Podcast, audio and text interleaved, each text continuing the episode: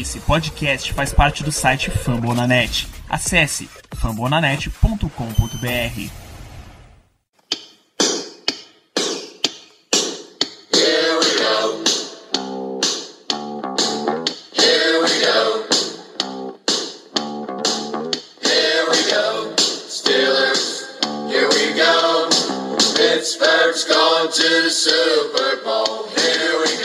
Pessoal, estamos começando mais um Black Yellow Brasil Podcast, o episódio 52 do seu podcast falando do Steelers, aqui no fambonanet.com.br.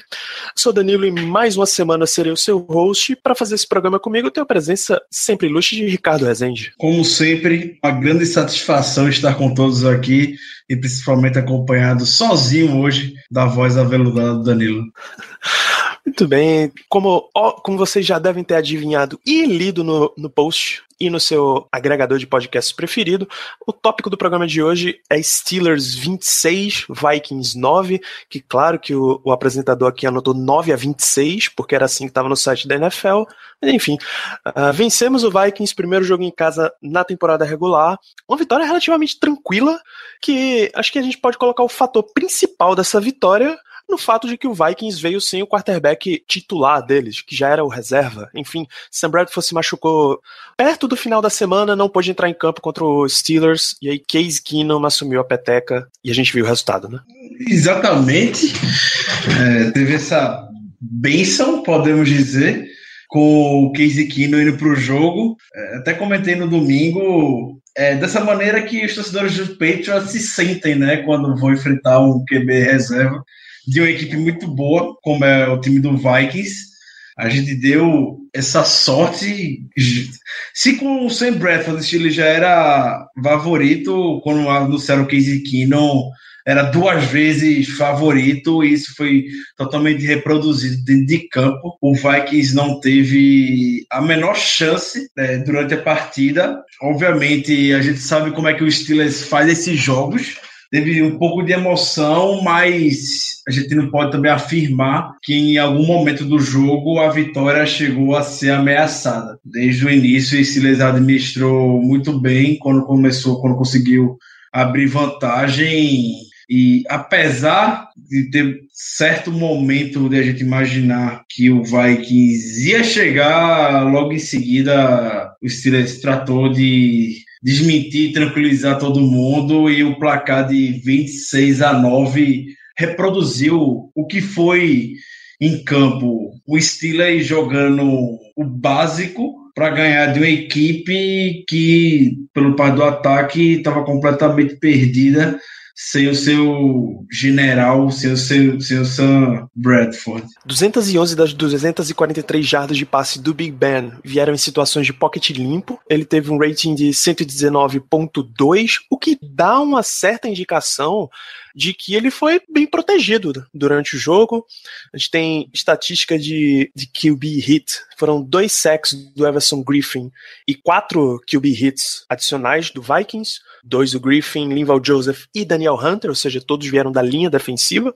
Só que a estatística diz uma coisa, mas visualmente em alguns momentos do jogo a gente viu um Villanueva muito dominado pela, pela linha defensiva do Vikings, que a gente sabia o poder, a gente demonstrou essa preocupação no podcast passado. Em alguns momentos, o, especialmente o Griffin passou pelo, pelo Villanueva como se não tivesse ninguém na frente. Do mesmo jeito que a gente viu o TJ Watt passar diante da, diante da linha ofensiva do Vikings, a gente viu Griffin e o Hunter chegando muito fácil no Big Ben. Como é que você viu essa nossa linha ofensiva e proteção de passe nessa jogada? Concordo quando você comentou, Danilo, que talvez a linha ofensiva não tenha reproduzido o que os números estão falando, a sensação que a gente teve dentro de campo. Então, o Villanueva, uma, nova semana onde causa uns sustos em cima da gente, estava protegendo bem o Big Ben. Hoje, talvez seja um pouco justificado pela entrevista que o Raymond Foster deu, falando que o Villanueva teve muito doente na semana passada,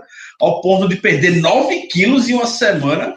Eu, é, não, não consigo imaginar a desidratação, talvez, ou a diarreia muito forte que deu no Villanueva. E teve momentos, após o Raymond Foster falar isso, vendo os highlights da partida, que o Villanueva, a gente via em replays e tudo mais, estava com a cara de claramente desconfortável na partida. Não foi à toa que depois de um dos sacks da Everson Griffin, o Tony chegou a sacar ele de, do jogo e botar o Hubbard em campo na posição de left tackle. Segundo jogo consecutivo que o Villanova passa é, desconfiança. É, Villanova terminou muito por cima na temporada passada, ganhou uma extensão contratual justa, é, nessa off-season, mas está sendo que a gente está sendo, tá sendo em campo que a gente já temia dele antigamente, anteriormente, o elo mais fraco dessa OL.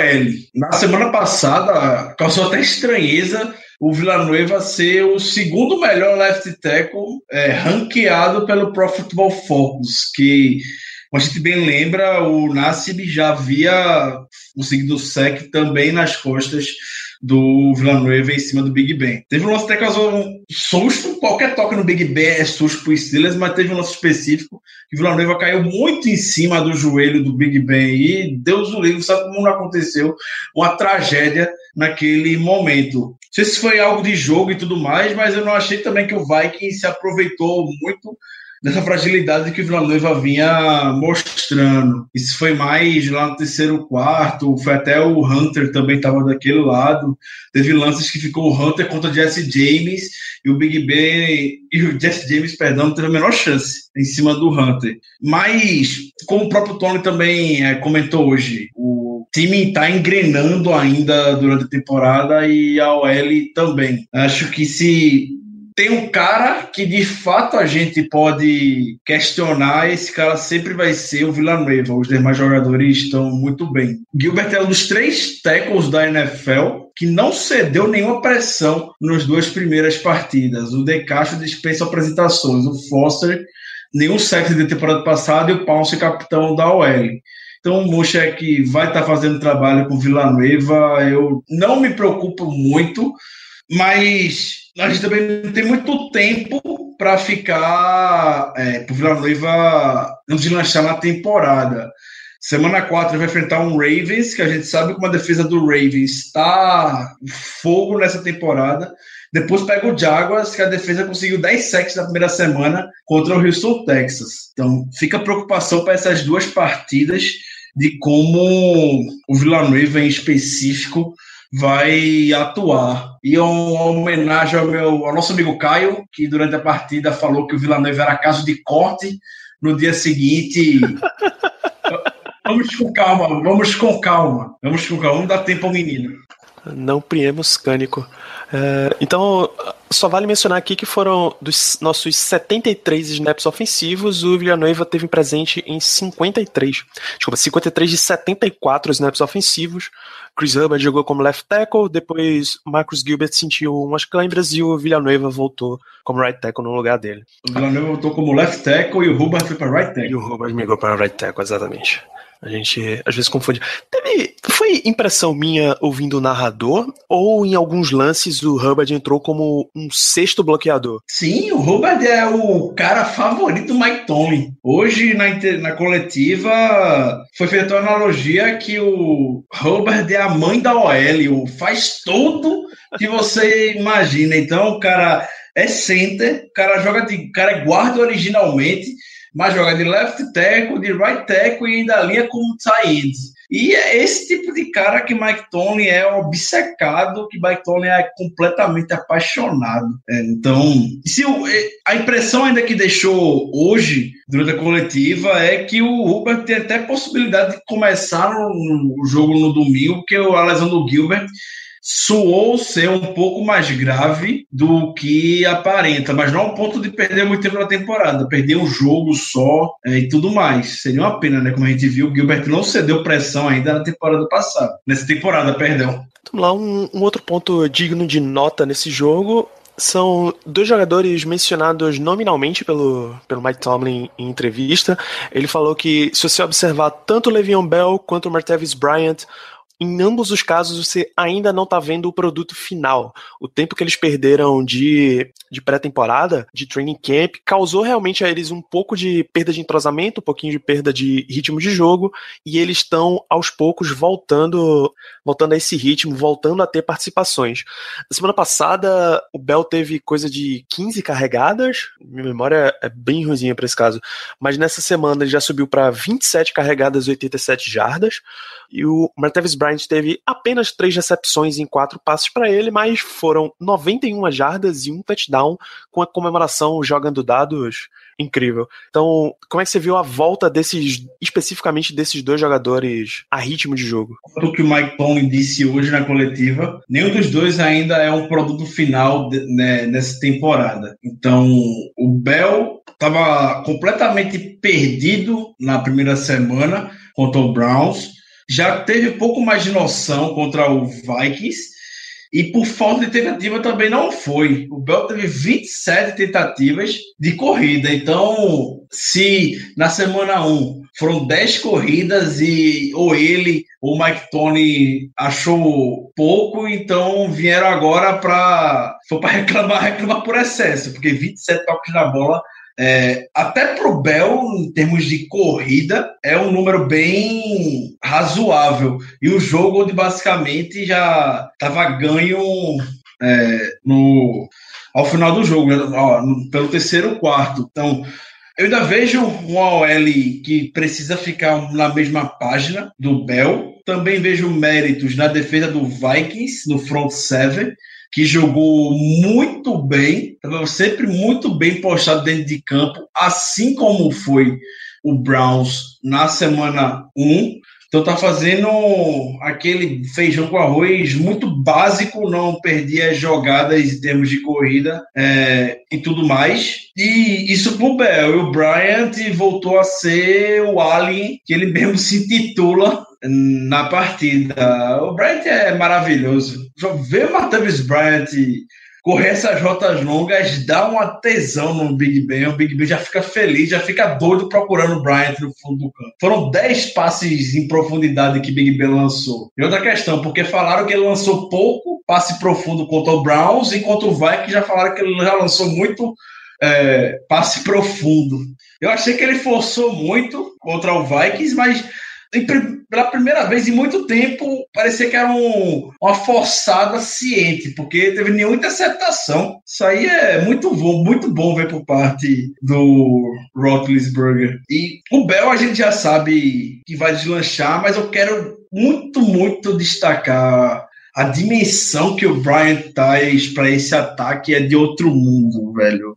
O Brown no domingo tava, foi anulado pelo Xavier Rhodes. O Rhodes estava muito bem. O Brown, apesar de ter saído do campo com cinco recepções, 62 jardas, nem pareceu diante do como o Rhodes conseguiu desempenhar tão bem em cima dele. Se a gente não tem Martavis Bryant, fosse depender, com todo o respeito dos wide receivers da temporada passada, ou seu coitado Kobe Hamilton, Wires, o Hayward Bay, ou seja lá quem for, lamento, mas não ia dar muito certo não o jogo. A gente ainda ia vencer, mas seria um cenário completamente diferente o que o Brian traz é muito, muito, muito forte para esse ataque. Tá doido. O Brian tem uma máquina de touchdowns. O Brian tem 23 jogos na carreira e 17 touchdowns já. Era o cara que precisava, é o cara que, precisa, que finaliza a jogada. É o cara que é o game changer que esse ataque precisa tanto fora o Brown para ser uma válvula de escape para ele e isso se mostrou muito bem no domingo. Bom, toda, toda terça-feira durante a temporada regular ocorre o maravilhoso evento Tomlin Tuesdays, as entrevistas coletivas do, do Mike Tomlin, e lá é onde ele dá mais noção pra gente de um injury report. Quais são, quais são as novidades em termos de lesionados que a gente tem para essa semana, Ricardo? Muita gente ficou preocupada, obviamente, com o, rookie e o melhor Watt da NFL, o TJ Watt, que saiu cedo da partida no domingo com uma lesão na virilha. Eu não acho que preocupe. A gente sabe que notícia ruim se espalha logo. Se até agora não surgiu nada, maiores detalhes sobre a lesão do Watts, então não deve preocupar. E o Tony comentou hoje que tem grandes chances dele jogar no domingo contra o Bears normalmente.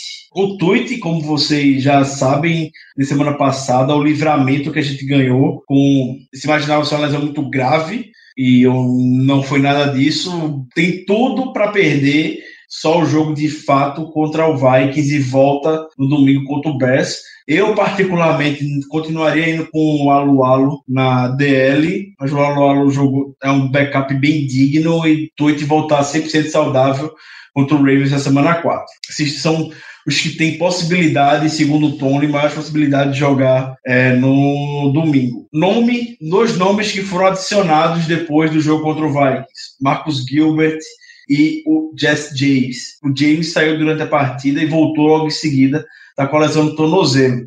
Você imagina que o Jesse James tenha voltado muito mais porque o Vince McDonald já não jogou com problema nas costas. Então, acho que o Jesse James foi um pouco no sacrifício foi até limitado é, na partida em termos de produção mesmo. É, acho que joga também no domingo, mas o Tony não deixou isso explícito. E o Gilbert também saiu machucado no domingo é, preocupa um pouco mais, não no longo prazo, mas pelo tom que o Tony falou, não parece estar muito otimista que ele vai ter condição para jogar contra a Chicago. Se não for, vai ser o Hubert, do mesmo jeito que foi contra o Vikings. E eu, se o Gilbert tiver 90%, mesmo assim eu pouparia ele, porque a gente vai precisar muito do Gilbert contra o Ravens na, na próxima semana, na semana 4. Concordo plenamente. E aí tem o Vince McDonald, que está com a lesão nas costas, está sendo avaliado durante. se avaliado novamente durante a semana. Essa lesão do Vince McDonald foi muito do nada, foi em treinamento.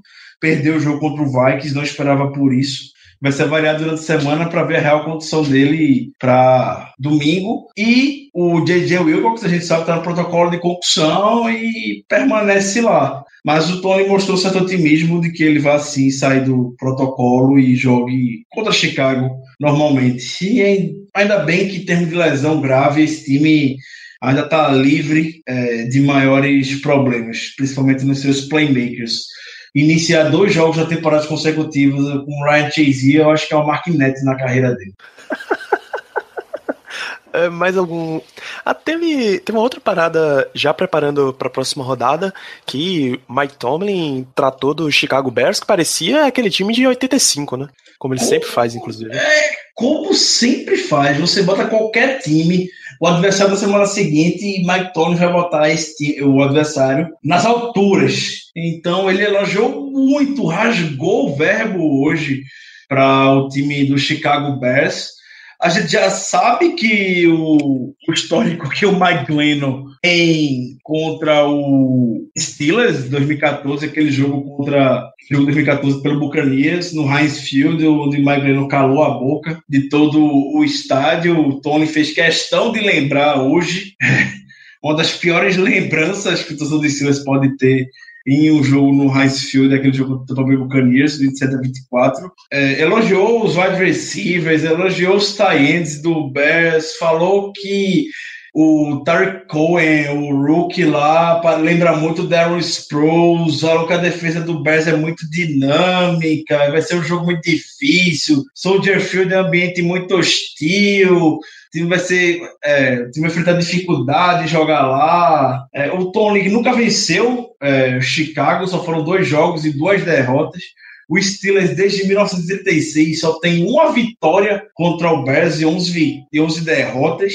É um número bem preocupante jogando lá em Chicago. Então, Acho que Tony ouve muito nosso podcast e está querendo jogar todo o favoritismo para aquele lado lá para evitar a famigerada zica. É, ele, eu, eu recomendo, inclusive, Tomlin, você, eu sei que você está ouvindo esse programa, toda coletiva você já termina com a partir de agora está vetada toda a zica. Selo anti-zica passou. Um abraço. Um grande abraço. Exatamente, porque todo mundo ficou chocado com o Mike Tomlin falando sobre o Chicago Bears hoje. É de outro mundo essas coletivas do Tomlin. Tem gente que acha elas completamente inúteis, eu gosto. Eu amo a coletiva do Tomlin. Porque não fala nada. Então, a gente só fica vendo para ver Mike Tomlin fazer caras e bocas e ficar falando absurdos. Como fala, basicamente falar que Mike Glennon é um QB, entre aspas, com muitas aspas, excepcional e que contém uma presença de pocket muito boa. A gente sabe que o Steelers, inclusive, foi atrás do Mike Glennon para ser backup, né? Houve interesse do Steelers, mas o que o Bears ofereceu para ele, mil perdões o que o Bears ofereceu para ele, não, tinha, não tem como não. Me admira até, tá falando do Bears, o John Fox insistindo, Mike Glennon, falando sério agora, e não apostar de vez no Mitch Trubisky. É, né? Não, vamos ver. Tony é um cara muito mais estudado que a gente, porque eu juro, eu não sei o nome de um wide receiver do Chicago Bears como o Tony elogiou tanto o corpo deles hoje. Eu conhecia o Kevin White, o Cameron Meredith e o Marcos Winkle. Os três são mascates. Eu acho que o, o, número um nesse momento é Kendall Wright, que era do, do Tennessee, Tennessee Titans. Titans. Ele é o único que eu conheço, cara. Então, vamos consagrar um famoso Ru no domingo. É, é, eu falei no Twitter, jogo contra o Best, você que está ouvindo pode ficar com medo pode ficar com muito medo desse jogo. É um alto potencial de derrota, sem pessimismo nem nada. É apenas a realidade do torcedor do Steelers. Num é. jogo assim, do Steelers, a gente sabe, ano após ano, a gente aprendeu a lição. Não vai ser fácil. Não vai ser de maneira alguma. Sempre tem aquela, aquele upset zoado no meio do, no meio do campeonato, cara. É impressionante. É, o espírito de Robin Hood. Incrível. Eu vim aqui até, inclusive, buscar quem são os wide receivers. Cara, eu acho que é uh, Kendall Wright, Josh Bellamy e Deontay Thompson. Faço a menor ideia quem é Josh Bellamy e Deontay Thompson. Faço a menor ideia. Enfim, o que, o que vale é que lançando para eles estão Mike Glennon e, na moral, Steelers não pode, não é. pode nem dar a chance de vacilar contra um cara desse. Notícias, notícias dessa semana. A primeira notícia, primeiro uma notícia muito esquisita. Lawrence, o Miami Dolphins tinha jogo esse final de semana e Lawrence Timmons, inside linebacker, jogava no Steelers até o ano passado, foi para lá na free agency, simplesmente desapareceu. Não, não foi pro jogo, sumiu sem avisar ninguém e o Dolphins, em consequência, colocou ele com suspensão em definitivo. Caralho! Foi, a notícia que mais chocou envolver, mais chocante envolver o Steelers do final de semana. O Timmons sempre foi exemplo aqui em Pittsburgh, seja de dedicação fora e dentro de campo, não se lesionava, sempre no auge da forma física, é, era um dos capitães entre aspas, aquele estilo muito low profile que ele sempre teve é, diante da equipe, mas era uma figura de inspiração e de liderança para todo mundo do Steelers. Então, é de causar muita estranheza o que é está acontecendo com o Lawrence Timmons. A assessoria do Steelers hoje falou que a, o time não vai dar nenhuma notícia, nem formar nada ou se posicionar oficialmente com relação ao Timmons, até por respeito ao Miami Dolphins e pelo próprio jogador também a gente não sabe o que é que está acontecendo e recomendou que os jogadores não viessem em rede social ou essa entrevista sobre o assunto. Os jogadores estão recomendados a não falar sobre isso. A gente sabe que Timmons, durante o furacão Irma, que atingiu Miami, atingiu a Flórida no geral, foi para Pittsburgh, junto com Paulsen, Michael Marquis Paulsen os irmãos. Senta jogar lá, é, jogador lá de Miami, foi visitar o irmão, tudo mais em Pittsburgh. O, Timmons foi, foi nas instalações de Steelers, entrou no vestiário, etc. A gente sabe disso. Teve contato com jogadores. Timmons não é feito bel, etc. Que na hora ele ia tirar uma foto, postar nas redes sociais. Não, a gente sabe que não é do perfil do Timmons.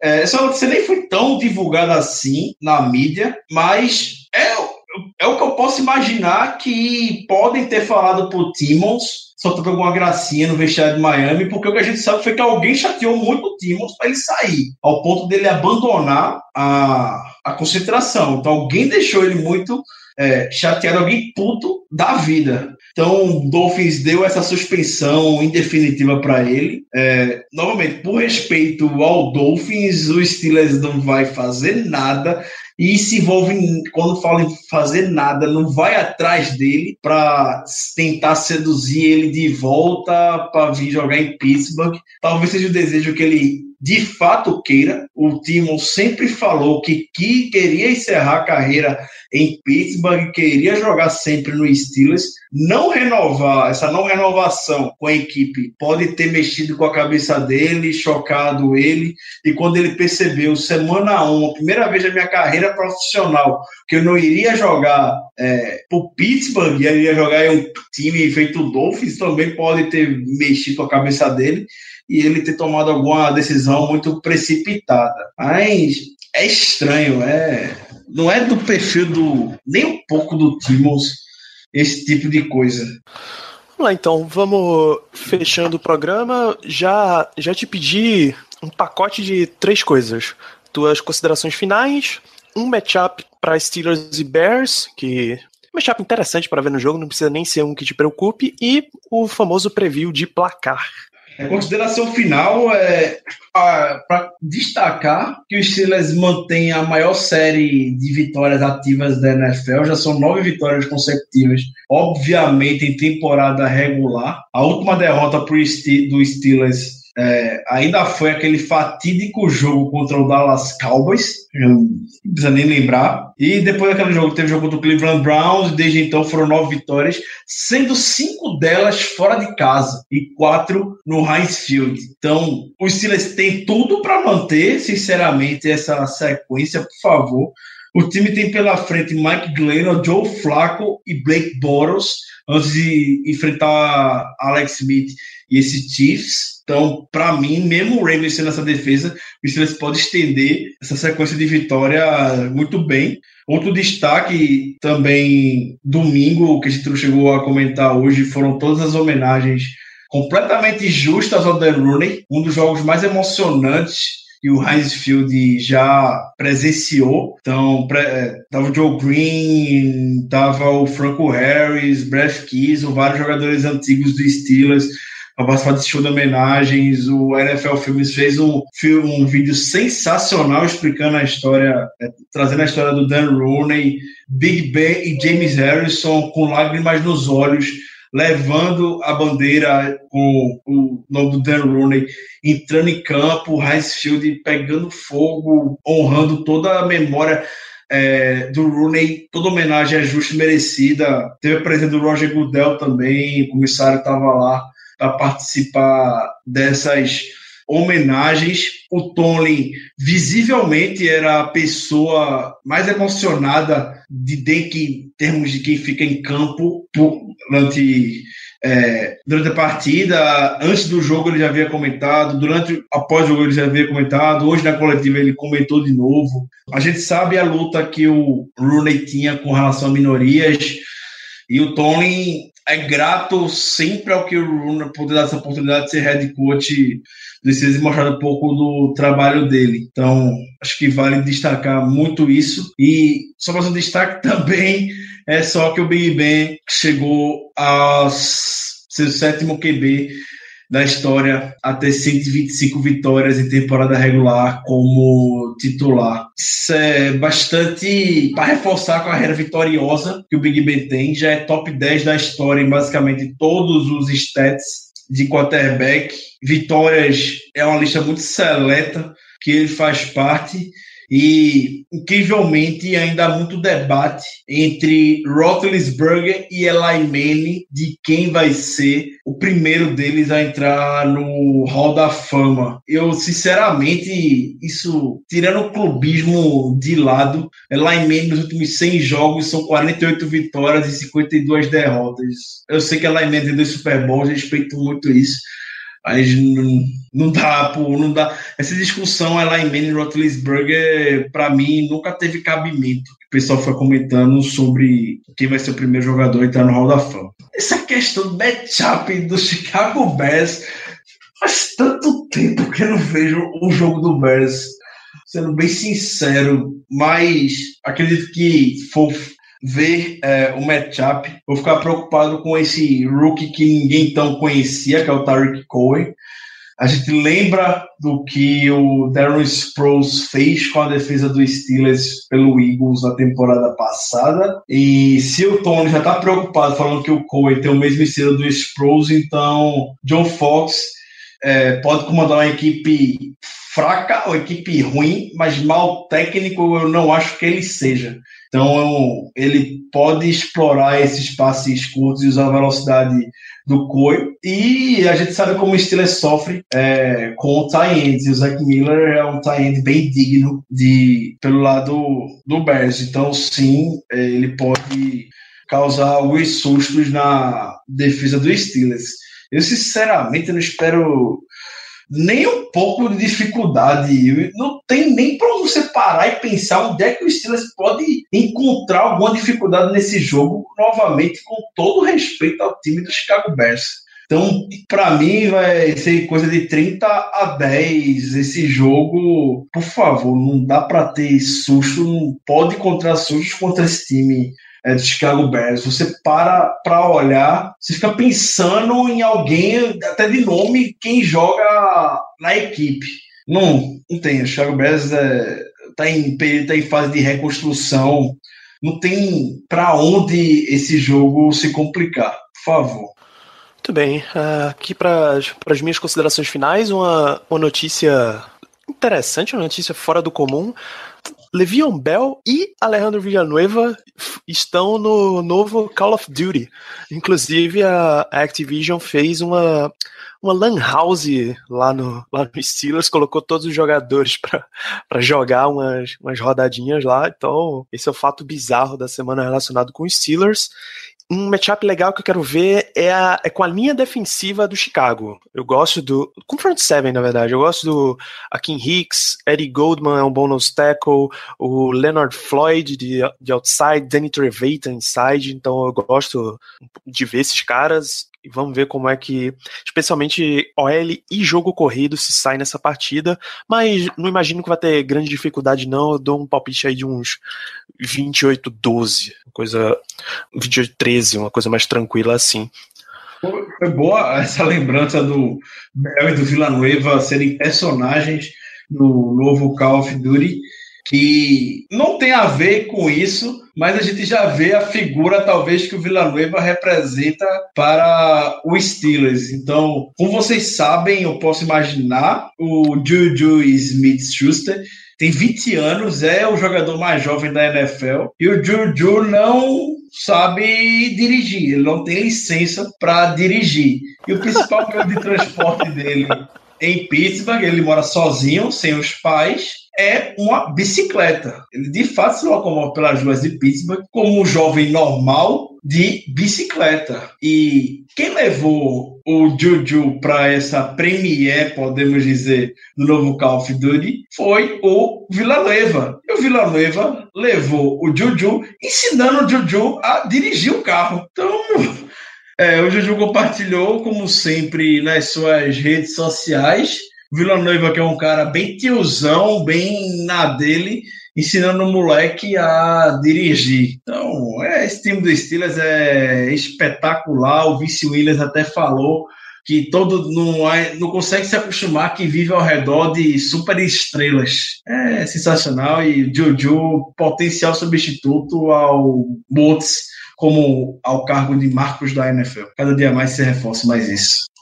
Muito bem, então, pessoal, a gente está encerrando o episódio dessa semana, o nosso episódio 52. Para você que quer matar todo mundo, passar geral na faquinha no Call of Duty, deixa cinco estrelas lá no iTunes, ajuda a gente a chegar a mais ouvintes torcedores dos Steelers. Uh, fica o lembrete para você acompanhar fambonanet.com.br barra Black Yellow Brasil, o que mais relevante for rolando durante a semana sobre os Steelers você vai encontrar lá.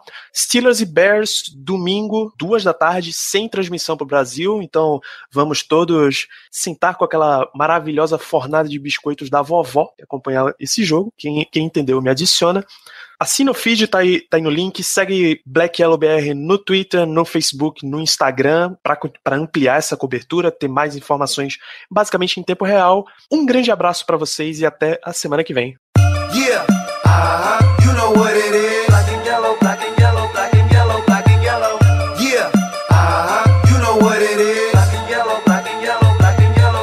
yellow. Yeah.